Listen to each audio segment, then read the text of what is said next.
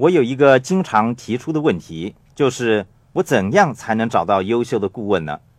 我认为这个问题跟我们的课程有很大的关系。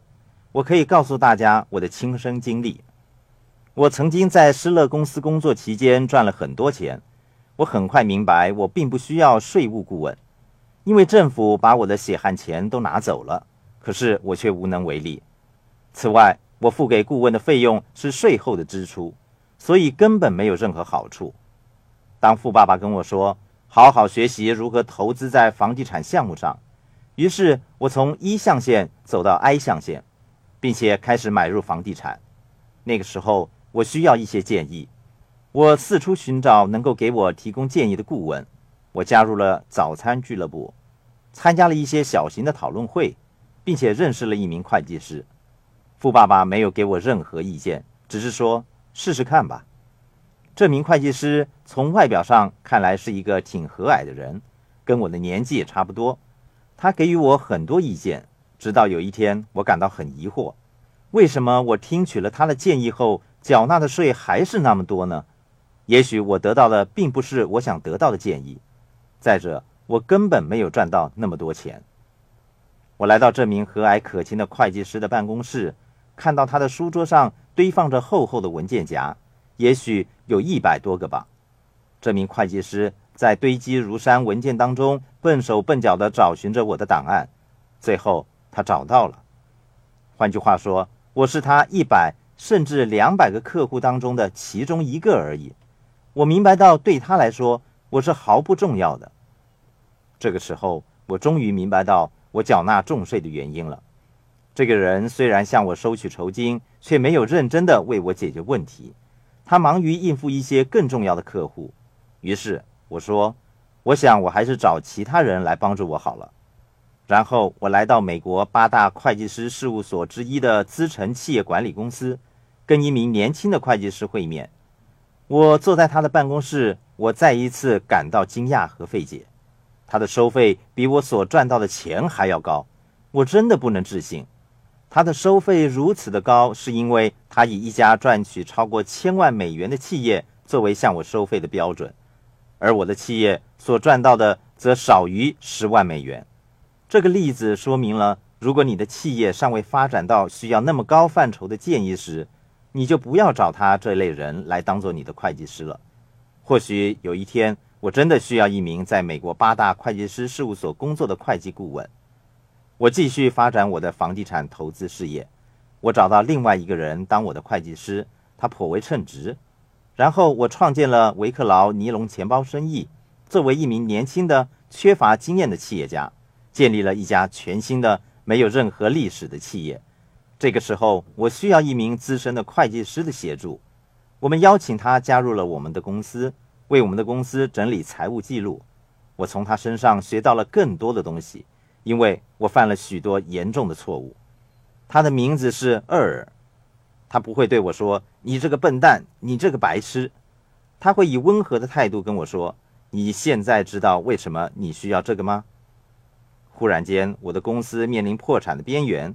厄尔虽然不熟悉有关破产的事物，但是如果没有他在我身旁，我的公司一定会倒闭，因为我没有好好的管理财务记录。正如戴安说的一样。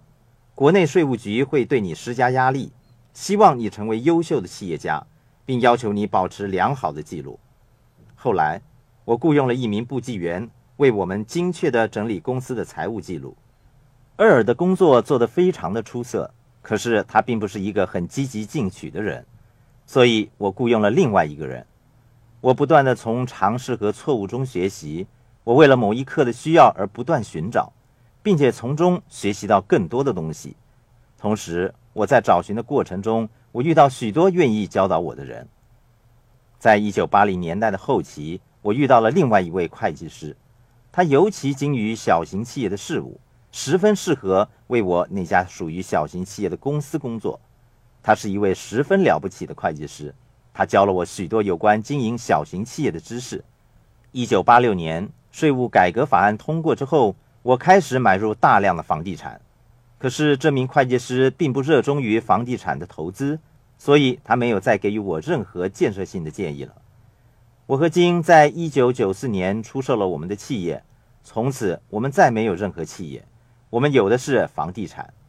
房地产的投资让我们进入了财富和成为富人的领域。我明白到，这名精于小型企业事务的会计师，对已经进入了崭新发展的我来说，已再没有任何帮助了。就在那个时候，我遇到了戴安，他只为一些拥有大量房地产的富有客户处理会计事务。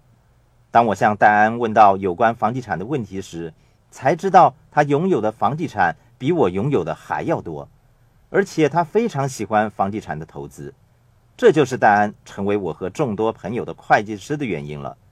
我想指出的是，当我们有所改变的时候，也得同时转换我们的顾问。这不是好与坏的问题，只是在不同的时候有不同的需要而已。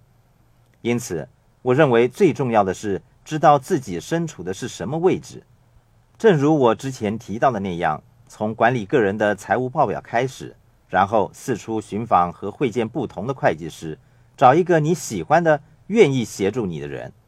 最重要的是，他能为你解决税务问题，懂得如何给你指引、教导和建议，并且告诉你应从哪儿开始。我们已经讨论过会计和税收两个支柱了，我认为。最重要的是能够得到一个优秀的会计师、一个好的顾问、一个称职的税务律师，或者任何一个优秀的团队成员的协助。没有什么比这个事情来得更重要。你需要有一些在不同领域具有出色表现的人，以及深得你信赖的人来协助你。重要的不单是他们的能力，他们还需要分享和分担你的生活。有人说。他们说给会计师听的东西比说给配偶的还要多，我可以告诉大家，那是真的。没错，当我们说到有关金钱的问题，如果你不愿意跟你的会计师推心置腹的相处，而采取隐瞒说谎的态度，那么你根本不需要会计师。这么多年以来，戴安跟我一同经历我在事业上的起起伏伏，他看到我曾犯的错误、失败，也曾看到我一些行得通的投资计划。以及一些没有成果的投资，不论我是成功还是失败，是精明的时刻还是愚蠢的时刻，他都会为我做出全面而确切的评价。如果你不愿意像我那样跟你的会计师分享，或者你的会计师不愿意与你共同分担的话，那么你便需要重新找寻一位对你内心深处、你的秘密感兴趣以及关心你成功的人来当你的会计师了。